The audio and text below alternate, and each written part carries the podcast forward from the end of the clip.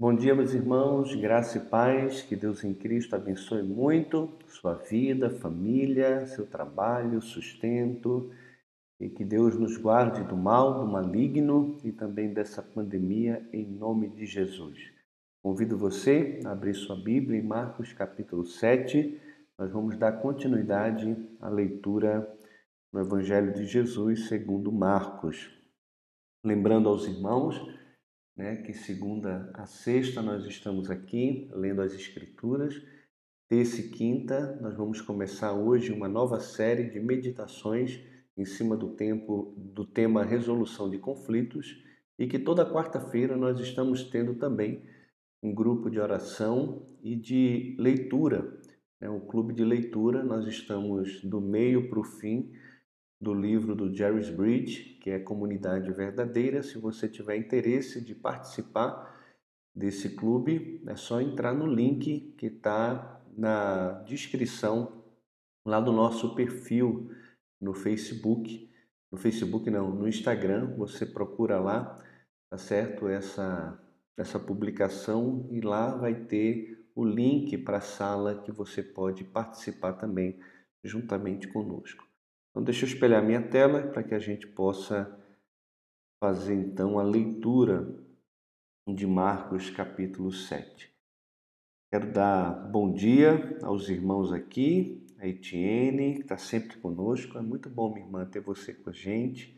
A Aline, Maria Francisca, Fernanda. Olha que bom, Fernanda, te ver por aqui. Que alegria, minha irmã. Muito bom mesmo. Sandra. Grande Marcelo, meu amigo, Deus te abençoe, saudade de você. Elaine, Cida, Simone, o Adão, a Selma, a irmã Eva. Que legal, muito bom. A Márcia também, sempre com a gente aqui, Márcia. Que, que alegria, minha irmã. E todos os outros também que nos acompanham e que não participam aqui do chat, não tem problema. É muito bom ter vocês aqui com a gente sempre. Então vamos ler as escrituras aqui. Deixa eu abrir minha página. Vamos dar então é, início aqui. Antes de começarmos, vamos orar, pedir ao Senhor que fale ao nosso coração por meio da leitura das Escrituras. Pai, muito obrigado mais uma vez por essa manhã, bendizemos o teu santo nome, pedimos que o Senhor fale ao nosso coração por meio da tua santa e bendita palavra. Deus, que tudo aquilo que o Senhor tem para nós no dia de hoje, que o Senhor fale conosco, que o teu Espírito ilumine a nossa compreensão para que possamos entender, mas não só entender, também aplicar a tua palavra na nossa vida. Quero que o Senhor, ó Deus, por meio do teu Espírito, nos repreenda, nos exorte, mas também console o nosso coração, ó Deus, e traga sempre alegria, ó Deus, em podermos compreender aquilo que o Senhor tem para a nossa vida. Abençoa nosso país, abençoa cada irmão, cada família. Cuida também dos enfermos, cuida da família daqueles que estão enfermos também. Pastoreie o seu coração, tire de cada um a ansiedade, as preocupações e que os nossos olhos estejam todos, todos os nossos olhos estejam fitos em Ti, firmes, confiantes no Senhor, sabendo que o Senhor tem cuidado de nós e continuará cuidando de nós também. No nome de Jesus que oramos. Amém, Pai. Então vamos lá, Marcos, capítulo de número 7. Diz assim a palavra do nosso Senhor. Ora, reuniram-se a Jesus os fariseus e alguns escribas vindos de Jerusalém. E vendo que alguns dos discípulos dele comiam pão com as mãos impuras, isto é, por lavar, Pois os fariseus e todos os judeus, observando a tradição dos anciãos, não comem sem lavar cuidadosamente as mãos. Quando voltam da praça, não comem sem se aspergirem. E há muitas outras coisas que receberam para observar, como a lavagem de copos, jarros e vasos de metal e camas. Interpelaram-nos os fariseus e os escribas por que não andam os teus discípulos de conformidade com a tradição dos anciãos, mas comem com as mãos por lavar? Respondeu-lhes: Bem profetizou Isaías a respeito de vós, hipócritas, como está escrito: Este povo honra-me com os lábios, mas o seu coração está longe de mim. e em vão me adoram, ensinando doutrinas que são preceitos de homens. Negligenciando o mandamento de Deus, guardais a tradição dos homens. E disse-lhes ainda: Jeitosamente rejeitais o preceito de Deus, para guardardes a vossa própria tradição. Pois Moisés disse: Honra a teu pai e a tua mãe, e quem maldisser a seu pai ou a sua mãe, seja punido de morte. Vós, porém, dizeis: se um homem disser a seu pai ou a sua mãe, aquilo que poderias aproveitar de mim é corbã, isto é, oferta para o Senhor, então dispensais de fazer qualquer coisa em favor de seu pai ou de sua mãe, invalidando a palavra de Deus pela vossa própria tradição, que vós mesmos transmitistes, e fazeis muitas outras coisas semelhantes Convocando ele de novo a multidão, disse-lhes: Ouvi-me todos e entendei. Nada há fora do homem que, entrando nele, o possa contaminar, mas o que sai do homem é o que o contamina. Se alguém tem ouvidos para ouvir, ouça. Quando entrou em casa, deixando a multidão, seus discípulos o interrogaram acerca da parábola. Então lhes disse: Assim vós também não entendeis? Não compreendeis que tudo o que de fora entra no homem não o pode contaminar, porque não lhe entra no coração, mas no ventre, e sai para lugar escuso? E assim considerou ele puros todos os alimentos. E dizia o que, e dizia, o que sai do homem, isto é o que o contamina, porque de dentro do coração dos homens é que procedem os maus desígnios, a prostituição, os furtos, os homicídios, os adultérios, a avareza, as malícias, o dolo, a lascívia, a inveja, a blasfêmia, a soberba, a loucura. Ora, todos esses males vêm de dentro e contaminam o homem. Até aqui, versículo 23, a gente percebe, meus irmãos, que as objeções dos fariseus ao estilo de vida de Jesus e também dos seus discípulos são denunciadas por Jesus como se fosse uma cortina de fumaça para sua falta de pureza interior. É, a questão da purificação externa aqui aparece como um pretexto contra o próprio Senhor Jesus eles queriam pegar Jesus de alguma forma, juntamente com seus discípulos, para condená-los não por observar, não observarem as escrituras e a palavra de Deus, mas para não por não observarem as suas próprias tradições, tradições que foram impostas por eles, né, para ampliar aquilo que a palavra de Deus exigia. A palavra de Deus era contra qualquer tipo de impureza e tinha a ver também com os alimentos que se comia, mas eles aumentaram o mandamento e estabeleceram suas tradições, dizendo que tudo precisava ser aspergido né, e muito bem lavado antes de se comer qualquer coisa, para não correr o risco de contaminação ou de impureza. E eles ampliaram as escrituras, impondo sobre as escrituras a sua própria tradição, como se a tradição tivesse peso escriturístico legal e que fizesse parte do próprio mandamento de Deus. E Jesus então condena claramente esse tipo de atitude aqui. Jesus traz a lume o problema dos líderes de Israel, que era o abandono da palavra de Deus em favor das suas próprias tradições. Não tem problema você lavar a mão, muito pelo contrário, né? Seria muito bom que todos lavassem a mão, se purificassem, lavassem os objetos também que vai comer é, a comida, vai se alimentar. Mas Jesus vê e percebe claramente, já há algum tempo, que esses homens eram hipócritas eles não estavam preocupados com contaminação, porque enquanto eles limpavam o exterior do prato, do copo, lavavam as mãos, o coração deles estava completamente corrompido.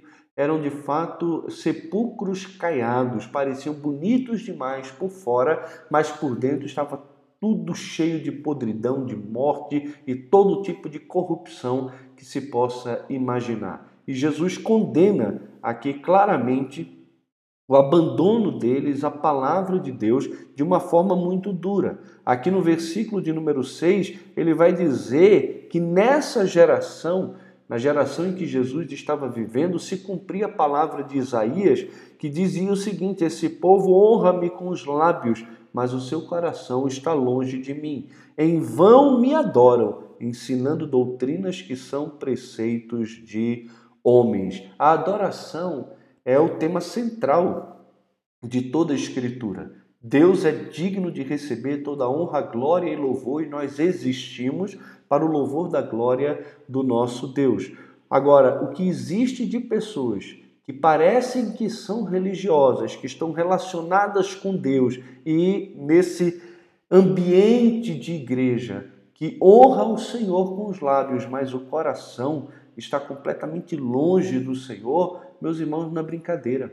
É tanto que Jesus deixa claro que muitos virão naqueles dias e dirão: Senhor, em teu nome fizemos isso, aquilo, aquilo outro. E Jesus vai dizer: Apartai-vos de mim, vocês que praticam a iniquidade, vocês que têm o coração corrompido, vocês que são impuros, não no exterior, mas no interior. Vocês que não me conhecem, vocês nunca tiveram coração purificado, lavados. Essas pessoas aqui eram hipócritas, da mesma forma como existem milhares de hipócritas hoje que enchem as igrejas, mas que têm um coração vazio de Deus. E talvez, meus irmãos, nós precisemos avaliar as nossas próprias vidas para que não sejamos como esses homens aqui que as pessoas olham por fora e consideram como sendo muito piedosos, muito tementes a Deus por causa de títulos, de nomes, de vestimentas, de palavreado bonito que parece realmente é, alguém que conhece a Deus,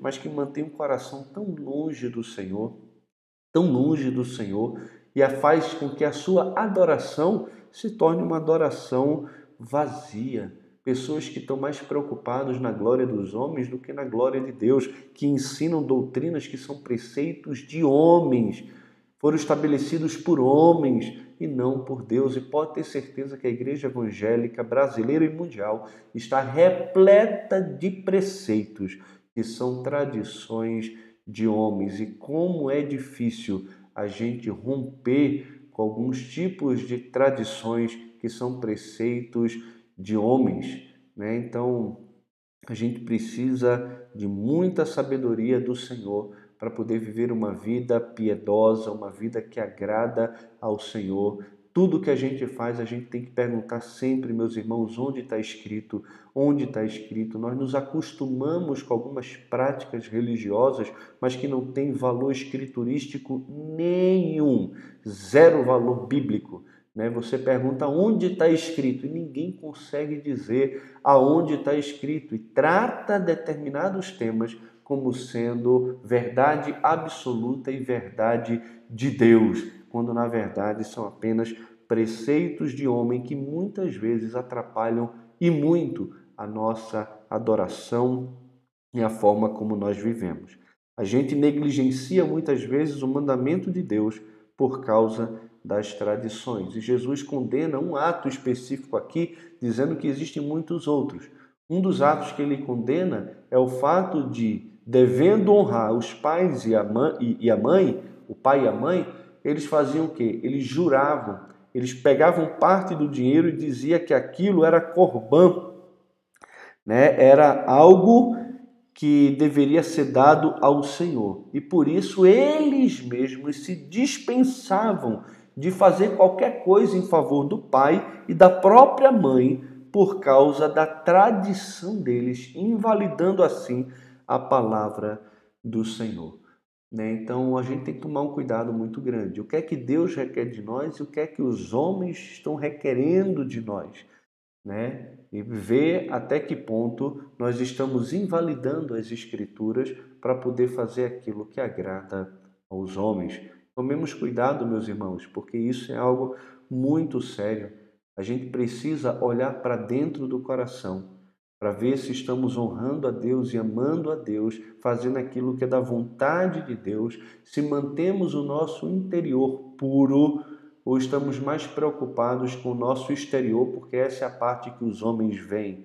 O que é que passa nos teus pensamentos, no teu coração, de manhã quando você acorda, à noite quando você dorme? Você pensa em Deus, ele é o primeiro pensamento. Agradar a Deus é o que vem direto no seu coração.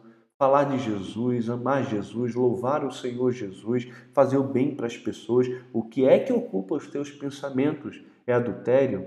É dinheiro? É ganância? O que é que está dentro aí do teu coração? Porque o que está no teu coração é de fato quem você é. Né? Quem é você aí dentro? Quem é você quando ninguém está te olhando? O Senhor está te olhando. O Senhor conhece o que está dentro do seu coração. E aí ele convoca toda a multidão e expõe claramente o pecado desses líderes a todos e também para os seus discípulos. Ele vai dizer que não existe nada fora do homem que entrando nele o possa contaminar. Ou seja, não existe nada exterior que nos contamine, mas o que sai do homem é isso que contamina.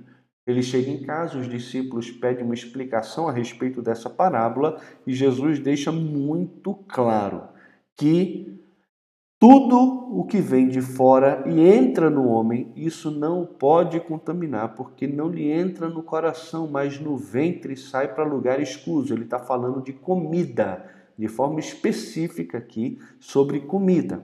E assim considerou ele puros todos os alimentos. Isso aqui é muito importante para a gente, que somos cristãos, que entendemos o Evangelho, que entendemos que na dispensação de Deus agora não existe problema de comer nada, nenhum tipo de alimento que Jesus mesmo considerou puro todos os alimentos. Existem pessoas que querem impor à igreja restrições alimentares, dizendo que na lei de Moisés existiam restrições e que existiam alguns animais impuros e que para a igreja isso hoje é proibido. Meus irmãos, isso é uma heresia, está errado.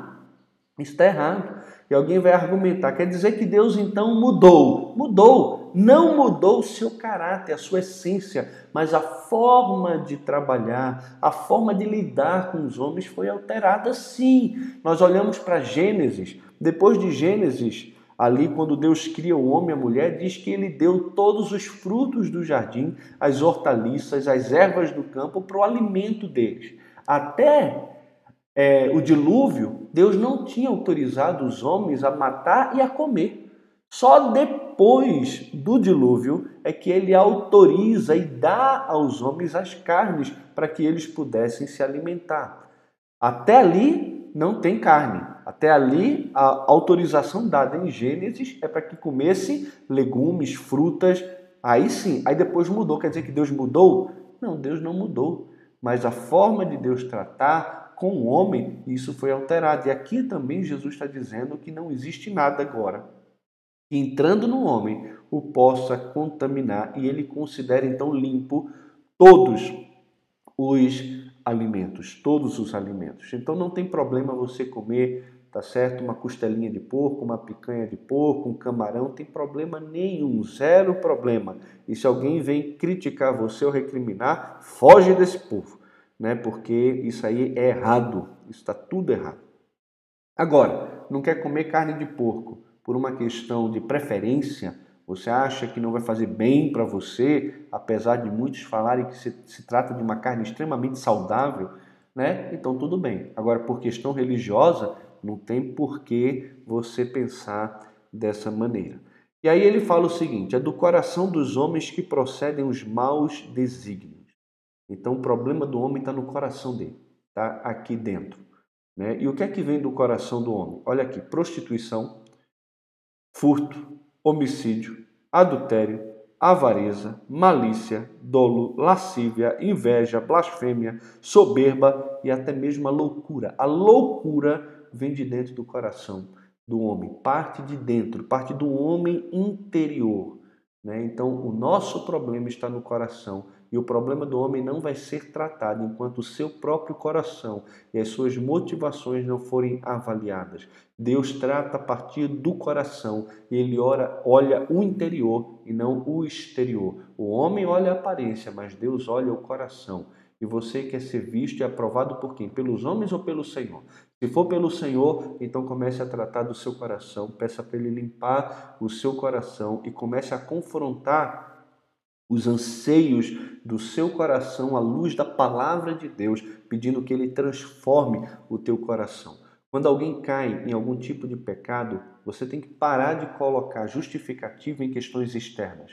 Você tem que começar a olhar para dentro do seu coração e dizer: Eu caí porque o meu coração foi corrupto e desejou aquilo que não deveria desejar. Ah, pastor, eu tenho problema com pornografia. Ah, mas o problema hoje é a facilidade que os jovens têm com internet, com celular, com isso tudo. Mentira!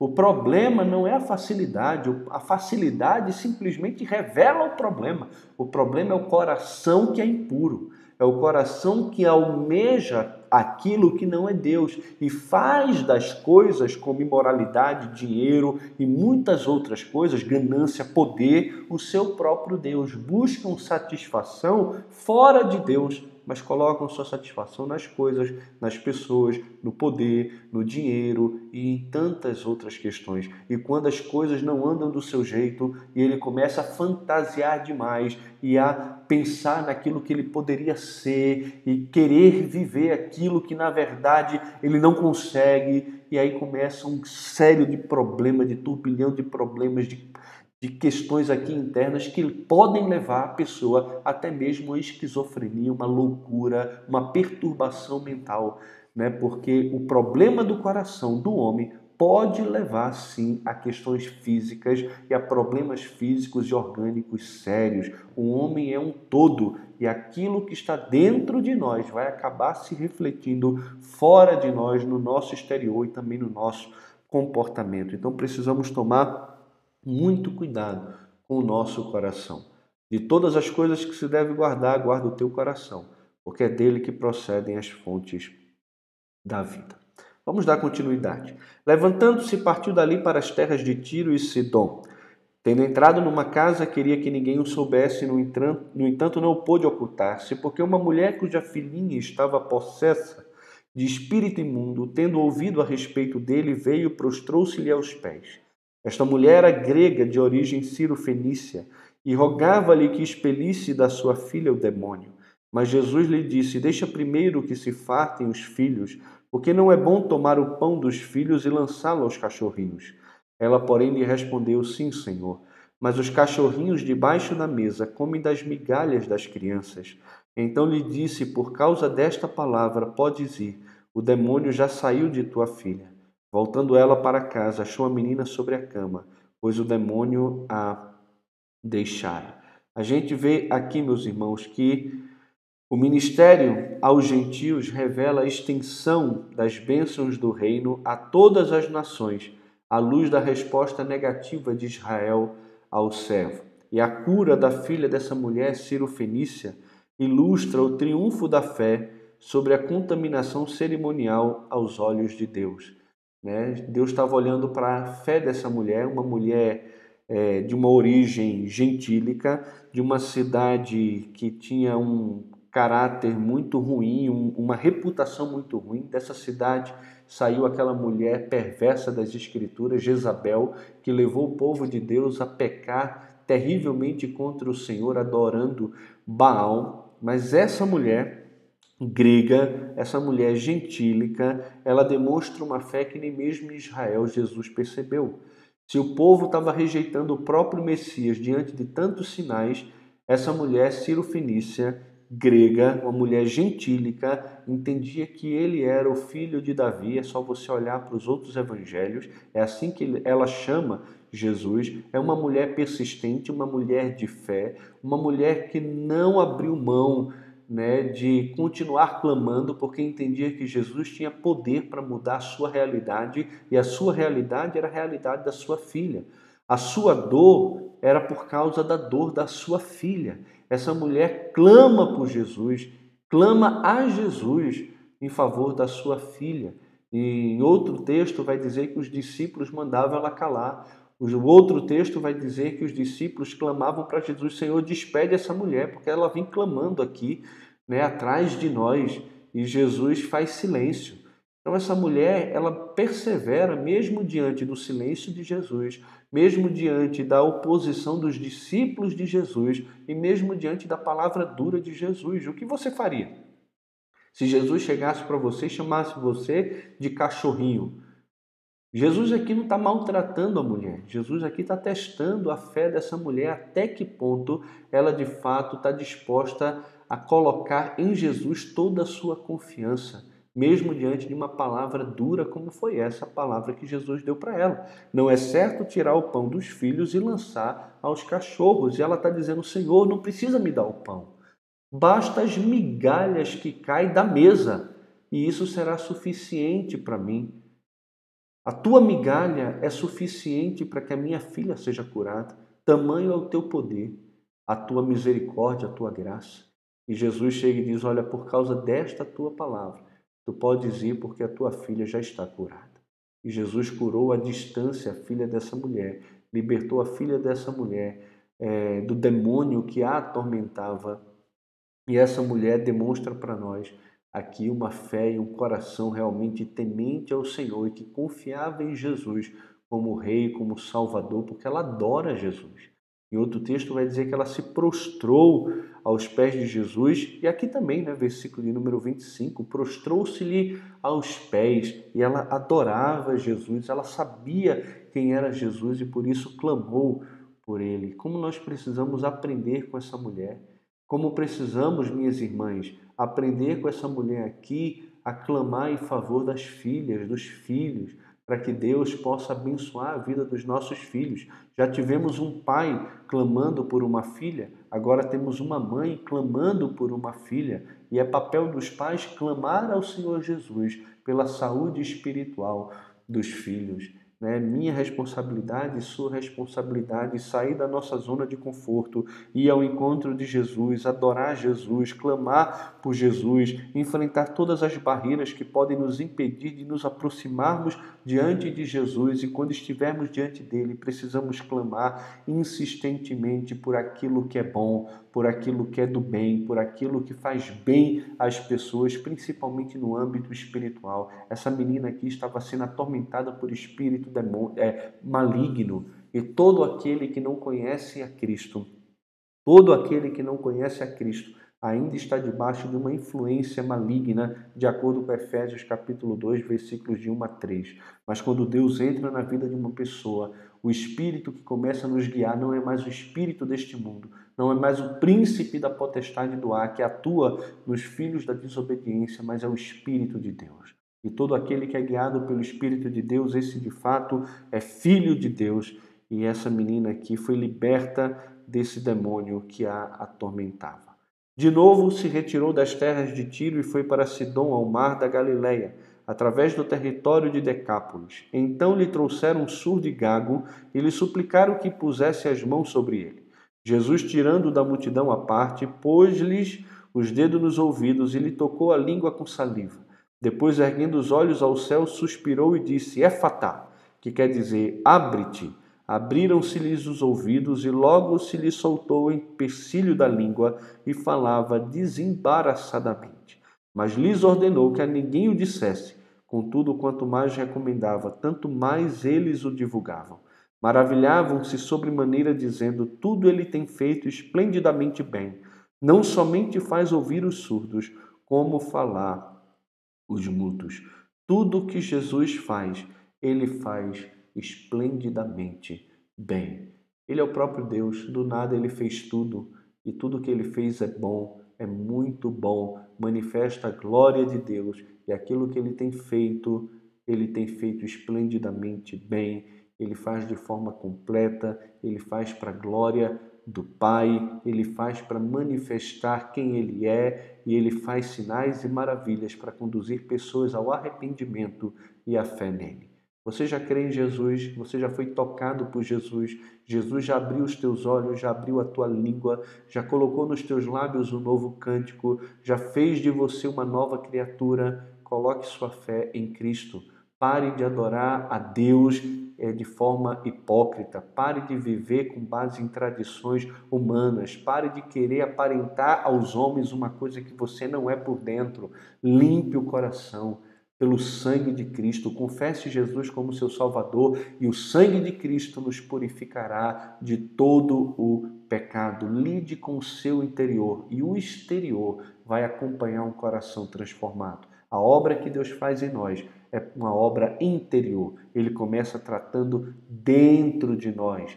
Né? Quando a gente vai para Filipenses capítulo 1, vai dizer que aquele que começou boa obra em vós, dentro de vós, há de completar até o dia de Cristo Jesus. Hebreus capítulo 13 vai dizer que o Deus da eterna aliança, o Deus é, pelo sangue da eterna aliança que tornou a trazer dentre os mortos a Jesus, né, o grande pastor é, da nossa alma, da, da igreja, ele opere em vós, ou seja, dentro de vós, aquilo que é agradável diante dele. Então Deus opera uma obra dentro de nós, é de dentro para fora. Ele começa no coração e então isso acompanha o exterior. Nunca o exterior para depois o coração. Primeiro o coração, primeiro dentro. É aqui dentro que o problema está. Então trate com o seu coração, com as motivações internas, para que então o exterior possa ser purificado. Meus irmãos queridos, que Deus em Cristo nos abençoe para honra, glória e louvor dele mesmo. Um bom dia a todos vocês e que Deus em Cristo de fato nos abençoe. Espero vocês hoje à noite, 8 horas, para a gente meditar um pouco mais nas Escrituras e vamos falar um pouquinho hoje sobre resolução de conflito. Tá bom? Um grande abraço, fiquem na paz.